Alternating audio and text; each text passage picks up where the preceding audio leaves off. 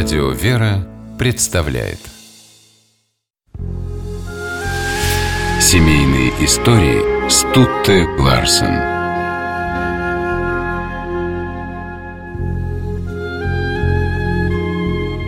Когда речь идет о людях, всецело поглощенных наукой, кажется, что в их жизни нет места для любви. Хирург Николай Пирогов к браку с Александрой Бистром сначала отнесся формально. Но результат превзошел самые смелые ожидания. Опыт обернулся счастливой семейной жизнью. Коллеги говорили про Пирогова, что ему нельзя жениться, поскольку он будет на жене опыты ставить. И правда, Николай Иванович долго ходил в холостяках. Он женился на Катеньке Березиной только в 32 года.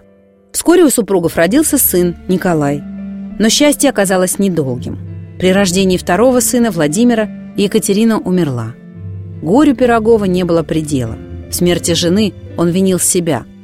Спустя четыре года, понимая, что детям нужна опека, Николай Иванович решил жениться во второй раз. О любви он не думал, искал скорее женщину друга.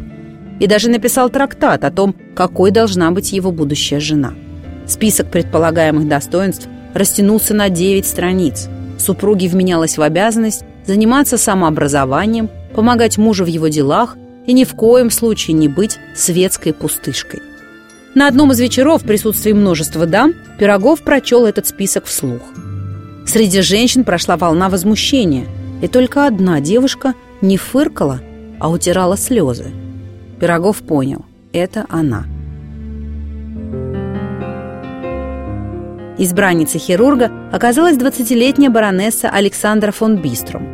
На другой же день Николай Иванович сделал ей предложение и получил согласие. Они обвенчались через 4 месяца после первой встречи.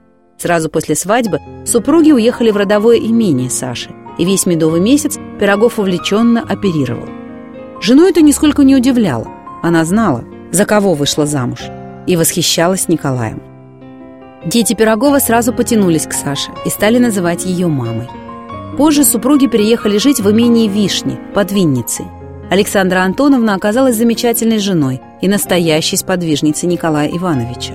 Составляла расписание мужа, ассистировала ему при операциях, воспитывала Колю и Володю и внимательно следила за тем, чтобы муж был всегда прилично одет. И Пирогов по-настоящему полюбил Сашу, посвящал ей стихи. Семейное счастье омрачали служебные неприятности Николая Ивановича. Где бы он ни работал – Будь то Академия наук или фронтовой госпиталь, Пирогов участвовал в Крымской войне. Он везде наживал себе врагов. Будучи исключительно честным человеком, требовал того же от других. Это была борьба с ветряными мельницами. И Александра Антоновна прекрасно понимала, что для мужа она окончится опалой и отставкой. Так и вышло. Оставшись неудел, Пирогов открыл в Вишнях больницу и принимал всех желающих. А они приезжали к нему со всей России. Правда, Тут не обошлось без конфуза. Николай Иванович был уверен, что лечит людей бесплатно, и случайно узнал, что Александра Антоновна за его спиной берет с больных гонорары. Ошарашенный Пирогов устроил жене скандал. На него не действовали никакие доводы. Не то, что в семье нет денег, Николая Ивановича лишили всех пособий, оставив лишь пенсию. Не то, что детей нужно учить, не то, что лекарства, которые Пирогов раздает больным, стоят огромных денег. Николай Иванович был непреклонен – больше никаких гонораров. Супруге пришлось смириться. Она по-прежнему занималась административными делами больницы, вела финансы и пересдавала книги мужа, отдавая весь доход от них в пользу неимущих студентов. Пирогов работал до своего последнего часа. После смерти мужа Александра Антоновна возвела в Вишнях усыпальницу, часовню и храм. И до самой смерти приходила туда каждый день.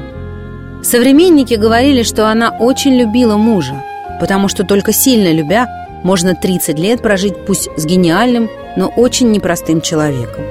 Сам же Николай Иванович в конце жизни назвал свое чувство к жене истинным.